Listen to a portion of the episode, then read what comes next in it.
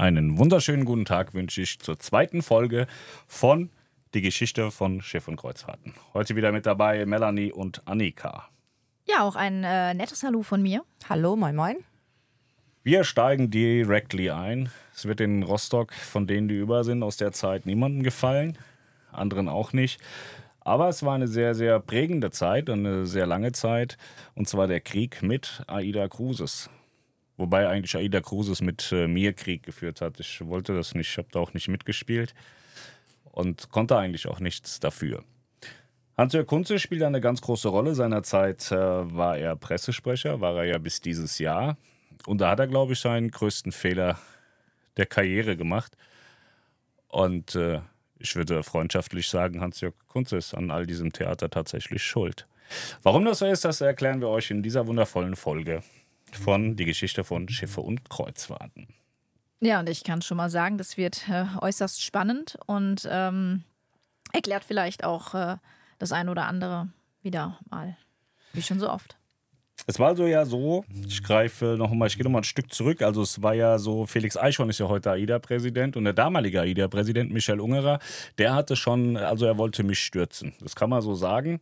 Ich glaube deswegen auch, dass das gar nicht ein Krieg war zwischen AIDA und Schiff und Kreuzfahrten. Vielleicht war das sogar eher so eine persönliche Nummer zwischen Michael Ungerer und Pascal Webner. Das kann sein. Und zwar ähm, unsere Liaison äh, fing damit schon an, dass äh, der hochkarätige Michael Tamm irgendwann den AIDA-Präsidentenstuhl geräumt hat und äh, Chef der Costa-Gruppe wurde. Das wusste man am Markt, das hat man mitbekommen oder es wurde auch kommuniziert. Und ähm, für mich war klar, ich hatte Felix Eichhorn, ich weiß nicht, ob ich das schon gesagt habe, ich hatte Felix kennengelernt 2011 und habe ihn dann eigentlich jährlich getroffen auf diesen Clubkreuzfahrten und so weiter.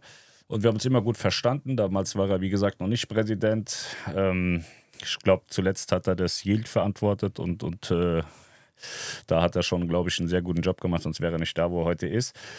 Auf jeden Fall hieß es Michael Tam ging und dann habe ich bei Schiff und Kreuzfahrten getitelt, Felix Eichhorn wird neuer AIDA-Präsident, weil es war für mich vollkommen klar, dass der Präsident wird, weil Felix, also ich mag ihn total, aber er ist äh, auch in meinem Alter, ist aber geistig irgendwie sieben Welten vor mir. Also der ist Wahnsinn, der, der hat Kompetenz ohne Ende, der Mann, und ich höre ihm äh, wahnsinnig gerne zu. Hat mir auch schon mal erklärt, er sei nicht mein Berater. Ich finde es aber trotzdem, wenn er gut, wenn man ihm zuhören kann und daraus was lernen kann und man kann aus allem, was er sagt, was lernen, immer. Gut, ich hatte ihn zum Präsidenten gekürt, er war es aber nicht. Es war Michael Ungerer, der zu, zu der Zeit oder lange Zeit die Operations äh, geleitet hatte von AIDA Cruises. Und das hat er muss man ganz klar sagen, beruflich, glaube ich, einen wahnsinnig geilen Job gemacht. Die Operations von AIDA war zu der Zeit brutal gut, hat er sehr gut im Griff gehabt, aber menschlich ist er in meinen Augen äh, das absolute Gegenteil. Ich möchte ihn jetzt nicht beschimpfen, nicht, dass ich wieder irgendwelche Gerichtserfahren bekomme, aber das, was er gemacht hat, äh, verleitet einen eigentlich dazu, ihn zu beschimpfen. Es war also so, ich habe ja äh, viel arbeiten müssen, also war auch Nachtarbeiten nicht so schlimm und ähm, ich bekam dann eine Nachricht, einen Dropbox-Link mit Informationen zu Aida Mitsu und Aida Bishi. Warum sage ich Aida Mitsu und Aida Bishi? Erstens mal, weil die auf der Mitsubishi-Werft gebaut wurden. Fun Fact dabei, die krassen Leitmedien, national und international, die Vollpfosten, die haben das übernommen und haben gesagt, okay, der, der Webner hat gesagt, die Schiffe heißen so, also heißen jetzt Aida Mitsu und Aida Bishi. Die Deppen haben nicht gemerkt, dass Mitsu und Bishi, Mitsubishi bedeutet von Mitsubishi Heavyweight Industries. So Aber da sieht man die schon mal die Reichweite, ne? wenn die schon bei dir abschreiben damals. Ja, das war ganz lustig. Also über die Schiffe wusste man zu, zu dem Zeitpunkt überhaupt nichts. Man wusste, es gibt zwei Kreuzfahrtschiffe aus Japan. Ähm, ich glaube, mehr wurde nicht kommuniziert. Ich bekam also diesen äh, Dropbox-Link und habe den dann aufgemacht und dachte mir, geil, wie nennst du denn deine eigene Reederei? Denn äh, die Inhalte dieses Ordners waren war der Carnival-Konstruktionsplan der Hyperion-Klasse. Ich hätte mit diesem Ding also auf irgendeiner Werft ein Schiff bauen lassen können, weil ich hatte ja einen Konstruktionsplan jetzt. Hätte nur noch welche gebraucht, die den umsetzen. Überleg Oha. mal, wie viel Kohle wir hätten machen können, wenn wir das an irgendeine andere Reederei verkauft hätten. Man, man weiß ja auch, ähm, heute weiß man ja, wie lange das mit den Aida Mitsus und Bishis gedauert hat, mit wie viel Verspätung die in Japan kamen. Und hätten wir das an irgendeine Reederei verkauft, die wären ja viel früher auf einer vernünftigen Werft wahrscheinlich damit fertig geworden. Ne? Ist wahrscheinlich dann auch hoch illegal, Industriespionage und so Sachen dann. Aber, Aber am Ende war es so, wir hatten einen Konstruktionsplan heute wahrscheinlich in von Panama Schiffen, die, die die Carnival Corporation für AIDA gebaut hat. in Japan. Wow. So. Wir hatten also Informationen, die eigentlich AIDA, also das, ich hat, hatte mal gehört, das ist so ein Circle von zehn Leuten ungefähr bei AIDA angeblich, die davon wissen. Von, von so Sachen, von, von Ja, solch höchste. Confidential-Stufe. Ja, und dann äh, hatte ich das. So. Und ich habe das niemandem gesagt, weil ich nicht wusste, wem ich das erzählen soll, vor allen Dingen wie.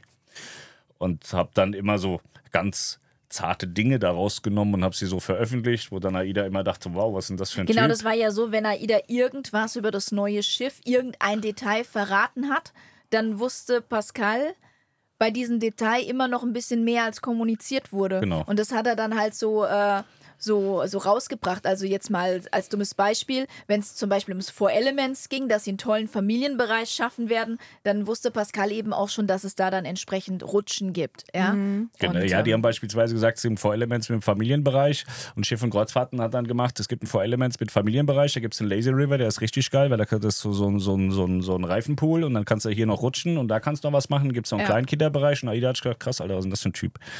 Es ist also so, ich hätte mit diesen Informationen wahrscheinlich wahnsinnig viel Geld und Ärger und Krieg machen können aus, aus äh, freien Stücken, so von mir aus. Ich habe aber gesagt, kannst dich springen. Äh, Du bist ja auch irgendwie dafür, äh, also bist ja irgendwo schon auch, musst du gucken, dass AIDA irgendwie mit dir in einer Waage bleibt, weil wir hatten das im ersten Podcast erklärt, wir sind durch die Neubauten gewachsen, groß geworden und AIDA ist nun mal auch äh, die, die Nummer eins am Markt und war es damals schon und dann macht es ja schon Sinn, wenn man auf derselben Welle zumindest gleitet, auch wenn man sich nicht gegenseitig Und man muss Arsch ja auch kriegt. dazu fairerweise sagen, wir sind ja mal transparent, wir haben ja auch damals zu der Zeit von AIDA für Bannerwerbung Geld bekommen. Und wenn man sich dann natürlich mit einer Reederei querstellt, kann, ja, möchte man ja auch nicht, weil äh, Gut, das ist jetzt wieder vorgegriffen. Also dann können wir direkt weitermachen. Das war dann also so, ich hatte diese Information, man hat ein halbes Jahr damit so ein bisschen kokettiert. Und dann hieß es ja in zwei Tagen große Pressekonferenz, wir stellen die Hyperion-Klasse vor. So sollte, ich glaube, eine Pressekonferenz in Hamburg sein. Da wollten sie, äh, ja, war in Hamburg, weil sie wollten vorstellen, AIDA Prima, das Schiff für Hamburg. Ich wusste ja, das ist das Schiff für Hamburg, weil ich hatte alles. Ich glaube, wir hatten So, den Namen wusstest du dann auch schon? alles. Wir, wir hatten den Namen, wir hatten den Konstruktionsplan, wir hatten alles, alle wir hatten die Marketing. exakte Route. Also wir wussten, wir wussten damals schon, dass die ganzjährig ab Hamburg fährt. Und das war ja damals Ich glaube, wir hatten sogar die Preise. Ich glaube, wir hatten so einen Ja, Preiskatalog schon ja, mit dabei. Das war alles. echt wahnsinnig viel und das war ja damals so eine große Sensation, die sie halt wirklich auf dieser Pressekonferenz ähm, ja rausgeben wollten. Das ist unser Schiff für Hamburg, das erste Schiff, was wirklich ganzjährig Mhm. ab Hamburg fährt. Und das war ja die große Sensation und ähm, das wussten wir halt vorher schon. Für uns war das keine Sensation mehr in dem Moment. Ja, und auf jeden Fall war es dann äh, so, dass ähm, eingeladen wurde zu dieser Pressekonferenz. Und ich wusste ja, um was es da geht. Ne? Ich hätte wahrscheinlich die Pressekonferenz besser gemacht als Aida selber. Weil ich hatte mich ja schon ein halbes Jahr intensivst damit befasst und weiß ja, was interessiert die Leute so vor der Tür. So eine Reederei weiß ich nicht, ob sie immer zwingend weiß, wofür sich so die, der Endkunde am Ende interessiert. Ich sehe das an meinen Traffic-Zahlen. Für was interessieren die sich stark und für, für was weniger stark. Also ich glaube, ich hätte, hätte das ganz geil machen können. Und ähm, dann hatte ich Hans-Jörg Kunze angerufen und habe gesagt, okay, die Pressekonferenz ist ja easy. Aber ich war halt im, im Glauben, du hast ein halbes Jahr solch brisante Informationen, hast konsequent den Mund gehalten, dann kannst du dir auch selber so einen kleinen Vorsprung geben. Ne? Habe ich gesagt, Hans-Jörg, wie sieht's denn aus? Wollen wir sagen, dass sie Aida Prima heißt oder soll ich lieber erzählen, dass sie ab Hamburg fährt? Und Hans-Jörg war immer ein sehr professioneller Typ. Ich glaube, so detailreich hast du das gar doch, nicht doch, gesagt. Doch, Ich, ich glaube schon. ich meine, das war nur so, soll ich den Namen veröffentlichen oder die Route? Genau, ich habe gesagt Name oder Route und Hans-Jörg war immer so professionell, dass er denkt, okay, der Pascal ist ein Vollidiot, der blöfft wieder. Und da hat er den größten Fehler seines Lebens gemacht. Dann sagt er zu mir, Pascal, du bist Blogger, mach doch, was du willst. Okay, also feuerfrei oder was hast du dann gemacht? Wir haben dann die Route veröffentlicht und haben gesagt, dieses Schiff ist das Schiff für, von AIDA für Hamburg und äh, wird die Metropolentour fahren, ganzjährig und die und die Häfen be besuchen. Und äh, ich glaube, der Beitrag war keine zwei Minuten online. Da hat äh, halb Rostock bei mir angerufen, also alle, die ich kannte. So mitunter dann eben auch ähm, äh, Carsten aus dem, aus dem Affiliate-Marketing und so. Und AIDA hatte zu der Zeit auch festgestellt, dass wir ganz guten Traffic auf der Webseite haben. Die haben auch immer von, von unserer Live-Berichterstattung von Bord profitiert, haben also gemerkt, das, was, was Schiff und Kreuzfahrten sagt, hat auch irgendwo Gewicht. Und das leitet die Leute auch. Und äh, deswegen haben wir da so eine Banner-Kooperation vereinbart. Ich glaube, also ich habe noch nie irgendwo gebettelt, deswegen glaube ich tatsächlich, dass das nicht von mir ausging. Ich weiß es aber nicht. Auf jeden Fall, wir haben vereinbart, wir haben so eine Banner-Kooperation. Dafür haben wir 3000 Euro bekommen. Das war schon recht viel Geld für uns damals. Und ähm, das war dann so, dass sie erstmal wissen wollten. Carsten rief an, boah, weißt du das? Und das gibt's ja wohl gar nicht und so. Ich, ich weiß gar nicht, was das Problem ist. Ich weiß noch viel mehr und ich kann dafür auch nichts. Und dann hat Hans-Jörg angerufen, selbe Theater gemacht und ich glaube sogar, dass noch jemand aus dem VP-Board angerufen hatte von den Vice Presidents damals. Das weiß ich aber nicht mehr so ganz genau. Auf jeden Fall, das Ende vom Lied war Hans-Jörg äh, sein letztes, das letzte Gespräch, das ich mit Hans-Jörg äh, geführt habe, was ich jetzt noch äh, zusammenbringe, ist, äh, dass er mich ausgeladen hat für die Pressekonferenz. Ich habe da nicht hinzukommen, sag ich, ich bin ja eingeladen, ich gehe da hin. Da sagt er, nein, Pascal, wir möchten dich da nicht haben. Und da dachte ich mir, Alter, was seid denn ihr für Penner eigentlich? Warum bin ich jetzt hier das Arschloch? Das ist doch ein Mitarbeiter von euch gewesen. Zumal er ja auch gesagt hat, mach was du willst, du bist Genau. Blogger. Dementsprechend hat, hat man da überhaupt nicht, äh, ja, also den Fehler jetzt gesehen, weil der hat ja gesagt, mach mal, ne? Ich glaube einfach, dass sie, dass, dass viele Leute denken, guck mal, der ist einfach nur größenwahnsinnig und erzählt Scheiße. Aber ähm, mittlerweile wissen, also zumindest Aida weiß es, wenn ich was sage, dass das fundiert ist und dass da was hinten dran steht. Und das hatte ich sehr oft, dass viele denken, oh Gott, das ist ja was, der erzählt ja nur Scheiße. So, und wenn ich dann die Informationen, die ich hatte, veröffentlicht hatte, haben sie dann auch wieder rumgeheult. Weil, weil sie, mm, also sie, sie haben mir nicht vertraut und äh, sie, sie haben gedacht, ich würde Käse erzählen. Und ja, wie gesagt, hat er mich dann ausgeladen und das war dann so auch das letzte Gespräch, was wir, glaube ich, hatten über eine sehr, sehr lange Zeit, zwei, drei Jahre. Das war dann der Bruch. Ja, es ging halt noch ein bisschen weiter. Also es wurde ja dann richtig unangenehm. Ne? Also wie gesagt, hatte ich ja damals Felix zum Präsidenten gekürzt, war bei Michael Ungerer. Und äh, das war dann, glaube ich, noch auf der Stella oder so. Stella oder Ma auf der Clubnacht, da standen dann Felix und Ungerer und so da rum. Und da sagte irgendeiner, guck mal, das ist im Übrigen der Kasper, der Felix zum Präsident gemacht hat und hat auch schon so einen roten Kopf gekriegt, der mochte mich nicht, ich ihn nicht. Auch wenn, nochmal, arbeitsmäßig ist er, glaube ich, wahnsinnig gut, ist heute CEO von Explorer Journey, äh, aber menschlich eine Katastrophe. Und warum ist er eine Katastrophe? Ähm, es fing an, dass mich Menschen aus, dem, aus meinem privaten Umfeld, die auch in der Kreuzfahrtbranche zu Hause sind, anriefen und sagten, ja, du, Michael Ungerer ist gerade dabei, so ein paar Informationen so einzufordern von dir und über dich, wo ich mir dann denke, wo, wo kommen wir langsam hin, dass er mal im Privatleben rumfummelt so. Das, äh, Das waren halt auch keine geschäftlichen Informationen, die Nee, er wollte. Also er hat nicht. wirklich richtig tief, ist er ins Privatleben gegangen und wollte sich einfach so ein bisschen informieren, wer ist Pascal und wie kann ich dem schaden. Ne? Okay. Und, und das sind dann Sachen gewesen, das waren aber Leute, denen ich zu 1000 Prozent vertraue. Also sehr, sehr nahe Personen, die da angesprochen wurden. Wo ich aber glaube, dass Aida nicht weiß, dass wir sehr nah miteinander sind. Und, oder der Ungerer das nicht wusste. Auf jeden Fall, woher hatte ich diese Informationen? Wie gesagt, ich habe einen Dropbox-Link bekommen und das war ein Mitarbeiter von AIDA, der ist wohl aus der äh, IT-Abteilung, hat aber nichts zu melden. Also da war irgendwie so ein Mäuse- und Tastaturtauscher, hat vielleicht auch mal geguckt, ob das äh, Kabel vom, äh, vom Monitor gut steckt. So, der hatte keine Funktion und ähm, der hat sich in irgendeiner Art und Weise auf diese Server gehackt und hat die Daten geklaut. Vermutlich. Also würde ich ihm jetzt unterstellen, dass er sie geklaut hat, weil, wie gesagt, es gibt eigentlich einen, einen Mini-Circle, die Zugriff auf die Daten haben dürfen. Und ich glaube, AIDA wollte es ganz gern so hinstellen, als äh, wäre der Pascal, der ja durchaus ein Superstar in vielen Bereichen ist, ein wunderschöner Typ und ein geiler Typ auch, ähm, jetzt AIDA gehackt hätte und hätte die Daten geklaut. War aber ja nicht so. Ich habe es ihr zugeschickt bekommen. Das hatte ich denen auch gesagt. Das hat die nicht interessiert. Die haben es nicht geglaubt. Ähm, ich habe dann später so ein bisschen mitbekommen, oder ich weiß auch nicht, ob es mir im Nachgang erzählt wurde, ähm, da war richtig Alarm bei AIDA Cruises. Deswegen verstehe ich in Teilen auch, dass die Leute nicht mehr mit mir geredet haben. Ich weiß nicht, ob sie es nicht durften, aber es war in der Situation vielleicht auch besser, dass sie es nicht gemacht haben, sonst wären andere auch noch ihren Job losgeworden. Ähm, es war wohl so, dass da alle E-Mails gecheckt wurden, Handys einkassiert wurden und Kommunikationen gecheckt wurden, wer dem Pascal diese Information gegeben hat. Obwohl ich ja schon sagte, von, von der Person habe ich, ich habe ja namentlich gesagt, in Facebook, in Facebook hat mir die und die Person das geschickt. Ne, ich glaube, es ging halt dann bei diesen Kontrollen damals darum, selbst wenn sie es geglaubt haben, dass dieser Mitarbeiter Pascal das geschickt hat. Irgendwo muss der Mitarbeiter das ja auch herhaben. Und da wurde wahrscheinlich auch einfach gecheckt, wer hat es vielleicht auch diesem Mitarbeiter zugeschoben. Ne? Also wer, wer, wer arbeitet da mit diesen zwei Typen zusammen, die da sich so gegen AIDA Also es war haben? wahrscheinlich sehr, sehr unangenehm für die Leute, die direkt mit mir zu tun hatten, mitunter auch Hans-Jörg. Ich glaube, der ist da auch gut kastriert worden, weil als Unternehmenssprecher bist du halt auch verantwortlich für solche Dinge. Ne? Und wenn du dann im direkten Austausch bist, und ich äh, glaube, ich hatte das auch jedem, der es nicht hören wollte, gesagt, dass Hans-Jörg zu mir sagte, du bist Blogger, mach was du willst. Ähm, vielleicht hat man mir auch gar nicht geglaubt. Ich habe keine Ahnung. Das ist so ein Thema, das würde ich gerne mit Hans-Jörg nochmal durchkauen. Das finde ich jetzt so, so im Nachgang. Ich bin denen da nicht böse, sie mir vielleicht auch nicht. Weiß ich nicht. Ich weiß ja nicht, wie hoch das gekocht ist. Also ich weiß nicht, ob Ungerer von sich aus Krieg spielen wollte oder ob Miami gesagt hat, äh, die Carnival Corp, dass jetzt Aida mal hier Krieg äh, spielen muss. Weiß ich, wie das, wie das intern gelaufen ist. Da hat nie jemand mit mir drüber geredet. Auf jeden Fall hatten wir den größten Krieg. Ich wurde dann eingeladen vors Arbeitsgericht in Rostock. Da ging es eben darum, dass diese besagte Person dann gekündigt wurde und hat dann wohl so eine Schutzklage erhoben oder was. Das ist dann vielleicht noch eine Abfindung oder whatever gibt. Ich glaube, der war 10, 12 Jahre im Unternehmen. Und ich kam dahin und ich mein Kunze saß da und äh, Frau Witzke, die ist äh, Personalchefin. Und dann wurde ich dann von, von dem Richter oder der Richterin gefragt, woher ich denn die Daten habe. Ich habe keine Ahnung, ich habe die auf Facebook bekommen. In Facebook kann jeder alles reinschreiben.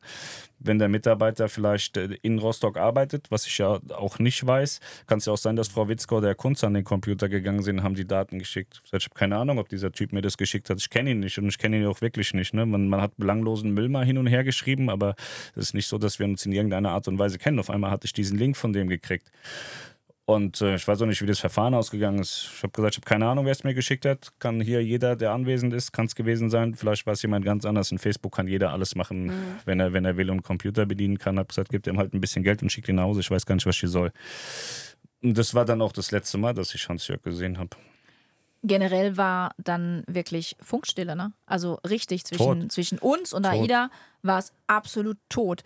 Der Affiliate-Vertrag, ich glaube, glaub, das hattest du jetzt noch gar nicht gesagt. Affiliate, Affiliate ist weitergelaufen, das haben sie mir äh, nicht genau, gestrichen. Affiliate ist weitergelaufen, aber dieser Banner-Vertrag, diese genau, 3000 den, Euro. den hat Carsten storniert, ähm, den hat er mir storniert und das hat uns richtig das wehgetan. Das hat uns richtig wehgetan, als Familie, auch privat. Ne? Mhm. Also nicht nur beruflich, dass jetzt Funkstille mit AIDA und uns war, weil ja, Schiffe und Kreuzfahrten hat die ersten Jahre schon durch die Unterstützung von AIDA auch ähm, nicht gelebt, aber wir sind dadurch gewachsen. Sie haben uns Möglichkeiten gegeben, die wir von anderen Reedereien nicht hatten.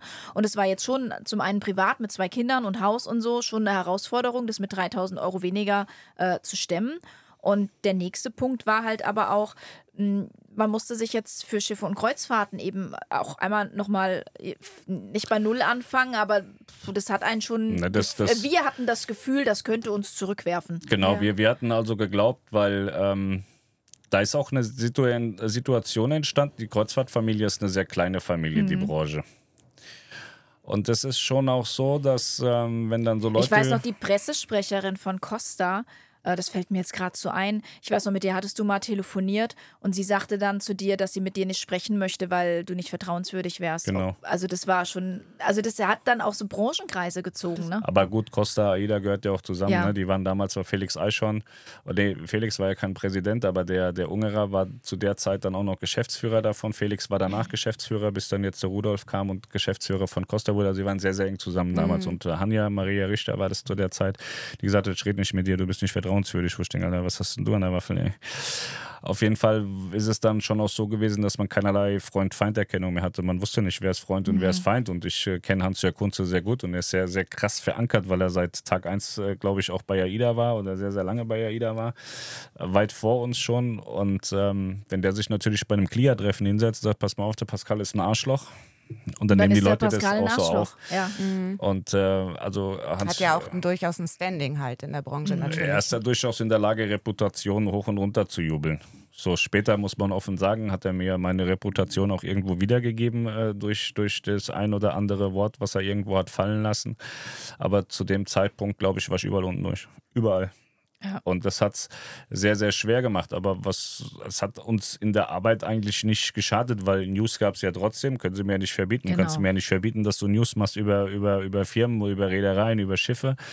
Unser großes äh, Problem nach außen hin war, dass wir vorher immer als die großen AIDA-Fanboys verschrieben waren. Ja, gar nicht mal als die AIDA-Fanboys, aber wir waren äh, durch die Berichterstattung, die wir ja oft an Bord hatten, auch AIDA gegenüber positiv gestimmt. Mhm. So, so richtige Fanboys, glaube ich, hat man uns damals noch nicht gesehen, aber man hat schon gemerkt, die sind positiv gestimmt, die sind an Bord und plötzlich kamen halt diese positiven Berichterstattungen nicht mehr, weil man wurde ja auch nicht mehr eingeladen mhm. und dementsprechend gab es nur noch News und die sind halt oft nicht positiv. Also ihr hattet dann eigentlich ja auch keine Möglichkeit mehr, diesen Live-Content äh, genau, weil leisten doch, konnten Doch, nein, also das, wir hatten den und ich habe auch mal eine Reise gebucht, ja, aber... aber nicht in der, in der Intensität, wie wir es vorher hatten.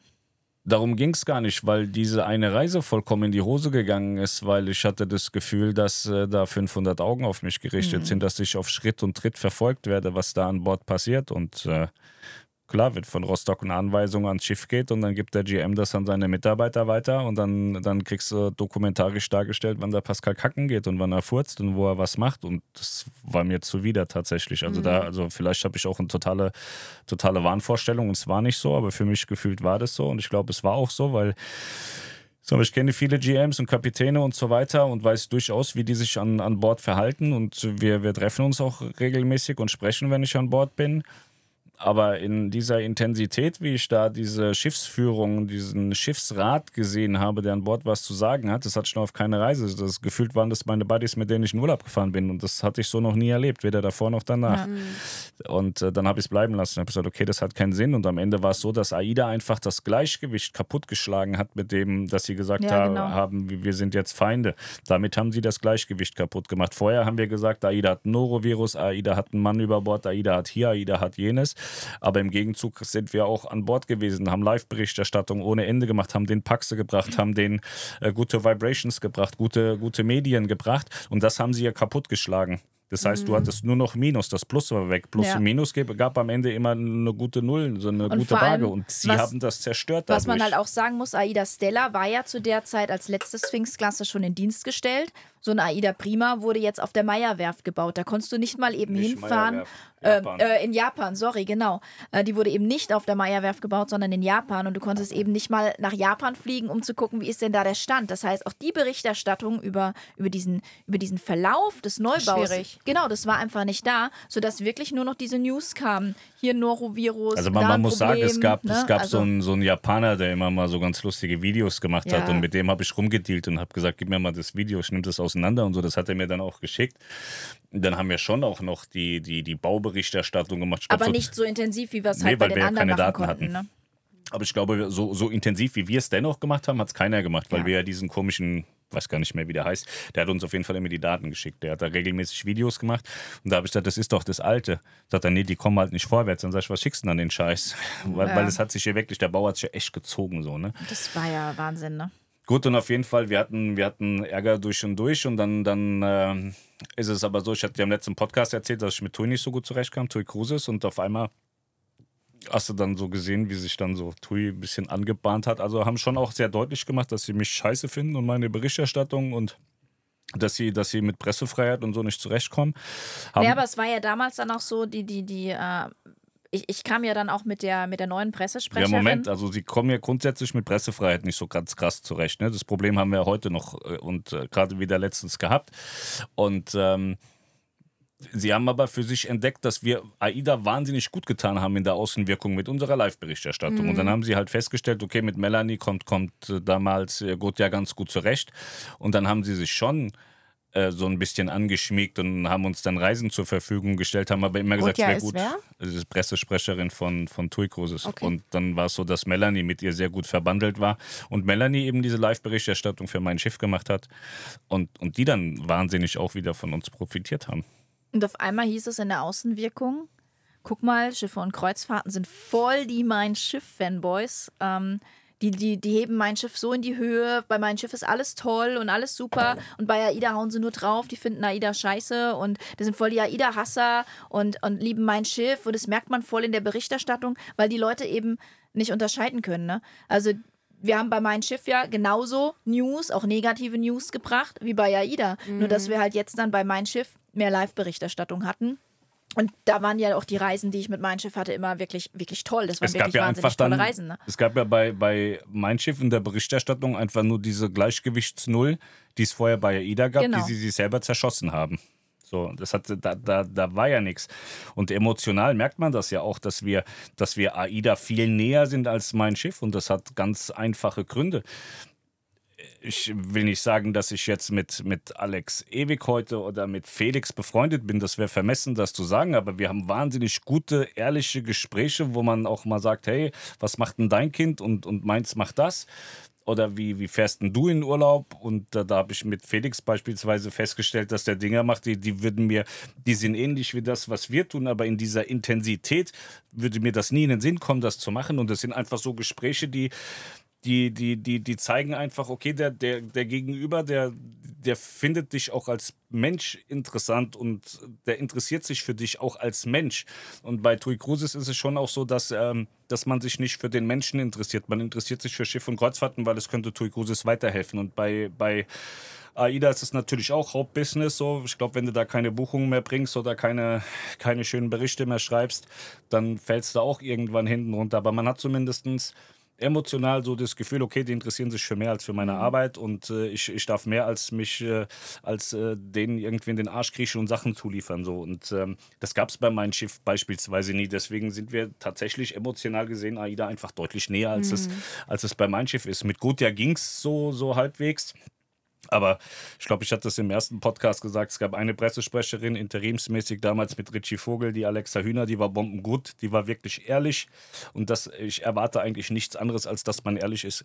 Und ich finde das nicht schlimm, wenn ich. Äh, wenn mir einer sagt, Pascal, du bist ein Arschloch, so, das ist scheiße, was du da machst, und dann streitet man sich und prügelt sich und dann ist das wieder in Ordnung. Hatte da mit Alex Ewig mal so ein kleines, leichtes Streitgespräch, wo ich mein MacBook an die Wand geschmissen habe, habe gesagt, fick dich und habe hab den Computer weggeschmissen. Melanie hat das dann äh, nachher aufgefangen, aber ich glaube, unterm Strich waren, war, war mein emotionaler Ausraster Da sind wir gerechtfertigt. wieder bei der Feuerwehr, wer meinen persönlichen Podcast gehört hat. Ja. So, Aber- und das gab es halt mit, mit Mein Schiff nicht. Aber Mein Schiff hat halt erkannt, okay, wir können die ein bisschen ausnutzen für, für, für, für, also wir können deren Reichweite jetzt nutzen, wo sie die für AIDA nicht hergeben, können wir sie ja für Mein Schiff nutzen. So ist es dann gelaufen, dass dann die Leute gesagt haben, guck mal, jetzt finden sie AIDA scheiße und, und feiern Mein Schiff, was Dann hatten nie wir der mal, Fall war. da hatten wir mal so ein total äh, lustiges äh, Facebook-Posting tatsächlich, was auch eher zufällig entstanden ist, aber manche haben uns das als Böswilligkeit unterstellt. Und zwar äh, saßen wir beim Frühstück und wir hatten, trotz dass wir mit AIDA total im Krieg waren, noch ganz viel auch AIDA-Sachen zu Hause, weil die Kiddies, die sind ja auch dann schon zu der Zeit ein paar Mal mit AIDA gefahren gewesen und fanden die Clubbis toll und fanden AIDA toll. Und wir hatten zum Beispiel diese AIDA-Frühstücksbrettchen und mit denen haben wir auch immer gefrühstückt, ja, weil es waren unsere Frühstücksbrettchen. Und ähm, ich glaube, es war um Ostern rum und wir hatten Ostereier so fertig gekauft, ne? Und ähm, ich habe dann das Ei aufgeschnitten, wollte mir ein Eierbrötchen machen. Und dann war dieses Ei komplett verschimmelt von innen. Ne? so, und ich lecker. habe das auf diesem AIDA-Brettchen eben gehabt, weil ich auf diesem AIDA-Brettchen gefrühstückt habe und habe für Facebook ein Posting gemacht, wo ich dieses Ei fotografiert habe und habe gesagt, Mensch, der Tag fängt ja schon super an mit so einer Scheiße. Ne? Und dann kamen wirklich Leute, die darauf voll losgeballert haben, ihr seid so asozial, ihr seid so scheiß AIDA-Hasser, das sieht man mit jeder Silbe, weil das eben auf diesem AIDA-Brettchen war. Und die haben uns wirklich unterstellt, dass wir dieses Ei da extra auf dem AIDA-Brettchen präsentiert hätten, um AIDA schlecht zu machen. Was ne? letztendlich ja Zufall war dann. Ja, natürlich. Und Okay. ähm, das hat ja eigentlich eher gezeigt, guck mal, trotz dass die mit AIDA im Clinch sind, haben die trotzdem noch AIDA-Brettchen. Ne? Also das war irgendwie auch so eine total konfuse Situation. Wir waren, was wir ja heute, die ja totalen AIDA-Fanboys sind, also sagen ja viele und voll die mein Schiffhasser, was ja auch nicht der Fall ist, hat man uns damals unterstellt, wir wären voll die AIDA-Hasser und voll die mein Schiff-Fanboys.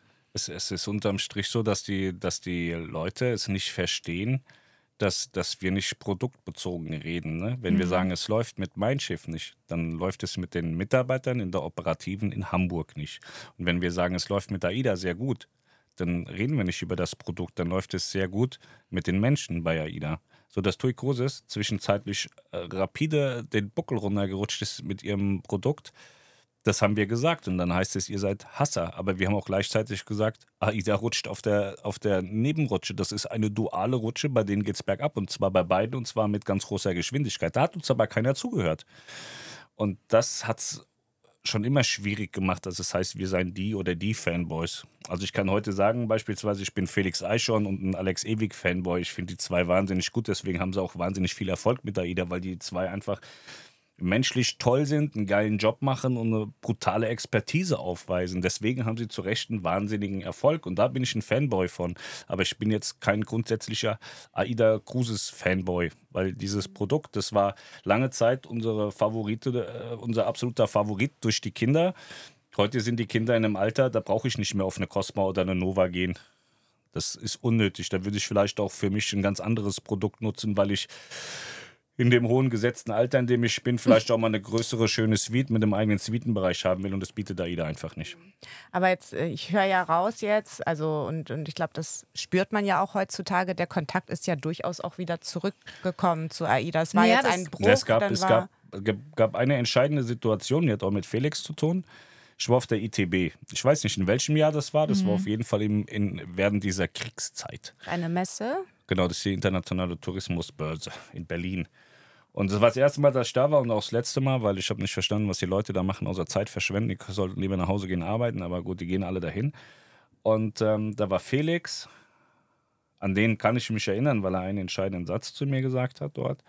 Und Michel Ungerer war da. Und Michel Ungerer, wenn er so aufgeregt war, hat er immer so eine Tomatenfresse gehabt, so knallrot, ne, jetzt als Ampel vor die Tür stellen können. Und äh, ich weiß nicht, ob ich äh, ihn verbal angegangen bin und ihm unschöne Sachen gesagt habe oder ob ich es noch machen wollte. Auf jeden Fall sagte Felix zu mir, Pascal, da wächst Gras drüber, wir melden uns. Mhm. Und das ist das, was ich Felix ganz groß äh, ja. an, an, an, also das, das, das, das zeichnet den Mann einfach aus. Wenn er was sagt, ist das so. Er hat gesagt, Pascal, irgendwie da wächst Gras drüber, wir melden uns.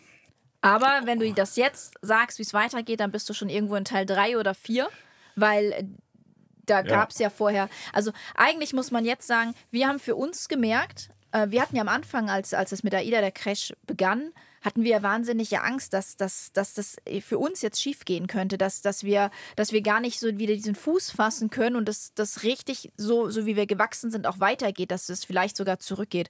Und wir haben dann einfach gemerkt, im Streit mit AIDA, es geht durchaus auch ohne AIDA. Ähm, wir, wir, wir, wir haben dann andere Vertriebs-, also andere Wege für uns gefunden, wieder Reichweite zu bekommen oder noch mehr Reichweite. Und das ganz ohne AIDA. Und dass wir eigentlich auf die 3000 Euro dann auch nach kurzer Zeit schon wieder gar nicht mehr angewiesen waren, mhm. weil wir gemerkt haben, okay, wir müssen einfach noch stärker in die News gehen, wir müssen noch stärker reingehen. Und ähm, dann kamen ja auch ganz andere Redereien plötzlich ins Spiel, die wir vorher vielleicht auch so noch gar nicht auf dem Schirm hatten. Also ich ne? glaube, es war so relativ in der Mitte, wo Felix das zu mir sagte. Und äh, dann haben wir uns einfach umgeschaut, was, was können wir mhm. machen. Also wie gesagt, mitunter hatte mein Schiff dann diese, diese Welle geritten von der Live-Berichterstattung. Da waren noch andere Reedereien.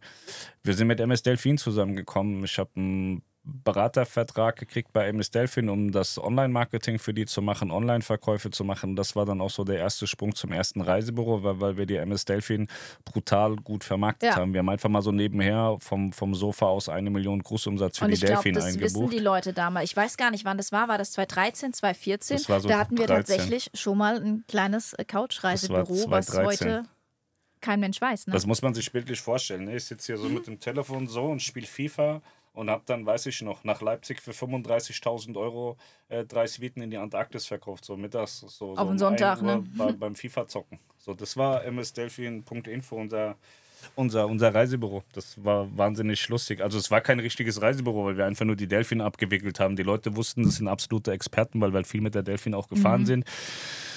Und äh, MS Delfin hatte mir damals, das kommt dann nachher auch nochmal zum Tragen, ein, ein, ein, weiß nicht, ob das okay war, das äh, Geld, aber die haben, ich glaube, 4.000 oder 5.000 Euro bezahlt im Monat. Und damit hatte ich mehr Geld eingenommen als mit du hast AIDA. Quasi, du hast quasi wie so einen Beratervertrag gehabt, ne? Genau, und ich ja. war halt eben verantwortlich dafür, dass es eben im, im Online-Marketing läuft. Also ich habe nicht geholfen, dass die im Online-Marketing besser sind, sondern habe für mich mein eigenes Online-Marketing für MS Delfin gemacht und habe darüber eben die, die, die MS Delfin vermarktet und verkauft. Und das hat, war sehr erfolgreich. Also meine Sparte war erfolgreich.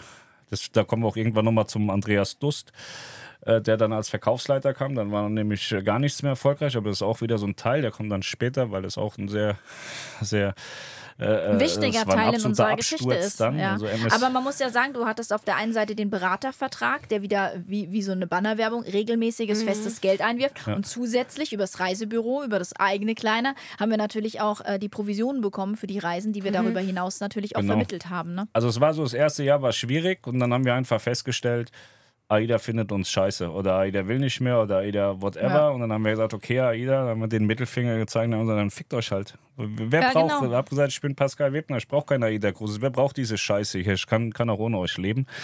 Und das haben wir dann auch hingekriegt und, und zwar hat, wieder sehr gut. Also, das also war wir, dann haben, wir haben dann mehr Geld verdient als vorher mit AIDA. Mhm. Und ähm, wenn, man, wenn man im engen Austausch ist und dann, ähm, dann äh, ist es schon auch so, dass wenn du, also als Journalist ist es so, wenn du Informationen kriegst, so, wenn einer anruft und sagt, pass auf, wir haben gerade einen Noro an Bord, wir haben das aber im Griff und ähm, wäre cool, wenn du da einfach jetzt mal die Fresse hältst, wir haben das im Griff und es ist alles cool, dann sagst du da auch nichts. So, und den, den Deal hatten wir damals, Hans-Jörg und ich, dass, äh, dass ich gesagt habe, wir machen das ganz einfach, Hans-Jörg. Wenn ich etwas weiß, dann haue ich das auch raus. Wenn du mir etwas sagst, dann halte ich meine Fresse. aber auch nur in einem gewissen Maße.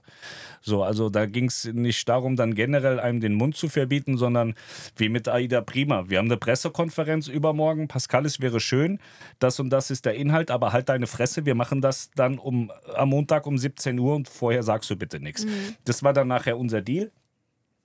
Und das hatte dann auch sehr gut funktioniert und das habe ich auch versucht mit anderen Reedereien hinzubekommen. Es ging aber nicht und dann haben sie mir rumgeschrien, ah ja, der Webner macht ja, was er will. Und da habe ich gesagt, pass mal auf, wenn ich etwas recherchiere und es liegt bei mir auf dem Tisch, dann rede ich darüber. Wenn du zu mir kommst und legst mir das auf den Tisch und sagst, wir wollen aber erst in drei Tagen darüber reden, mhm, dann, schaue ich, dann schaue ich mir das an und dann machen wir das in drei Tagen zusammen. Und der Ida hat es verstanden, andere wiederum nicht. Und ähm, deswegen, wir hatten da eine, eine, eine gute Verbindung. Und äh, das war mir dann scheißegal. So, ich habe ja Informationen ohne Ende von allen Kanälen überall vom Himmel gefallen bekommen und dann habe ich auch alles ungefiltert rausgerotzt. Alles habe ich damals rausgerotzt und dann, ähm, dann kam es eben dazu, dass es heißt, ja, ich finde AIDA voll scheiße und so, die hauen nur drauf. Aber wie gesagt, es hat einfach nur das Gegenstück gefehlt. Mhm. Es hat mhm. einfach gefehlt, dass man, dass, dass man uns hat reisen lassen mit, mit den Schiffen und die Live-Berichterstattung. Deswegen hieß es dann, ja, guck mal, jetzt sind sie. Oder auch mal eine positive Pressemeldung schickt oder so. Das hat ja alles mhm. nicht mehr stattgefunden. Wir sind ja komplett auch aus dem Verteiler damals rausgeflogen. Also es, genau. Schiffe und Kreuzfahrten hat bis auf die News, die wir selbst zusammengedümpelt haben, ähm, hat AIDA Cruises auf Schiffe und Kreuzfahrten so nicht mehr stattgefunden. Genau. Also die haben vorher, ich habe das vorhin mit dem, mit dem Norovirus gesagt, also man, man hat da nicht in die Berichterstattung eingegriffen, sondern man, man hatte sich dann auch mal, wenn es dann der dritte war in, in einer Woche, es gab mal einen Winter, da sind alle drei Tage, da der, ist der Norovirus gekreist und dann hat er gesagt, Pascal, jetzt bitte, ja, wir haben es wieder und bitte halt jetzt heute bitte das Maul, das die letzten vier Tage schon Norovirus und so, jetzt reicht's. Und dann habe ich auch mal gesagt, okay.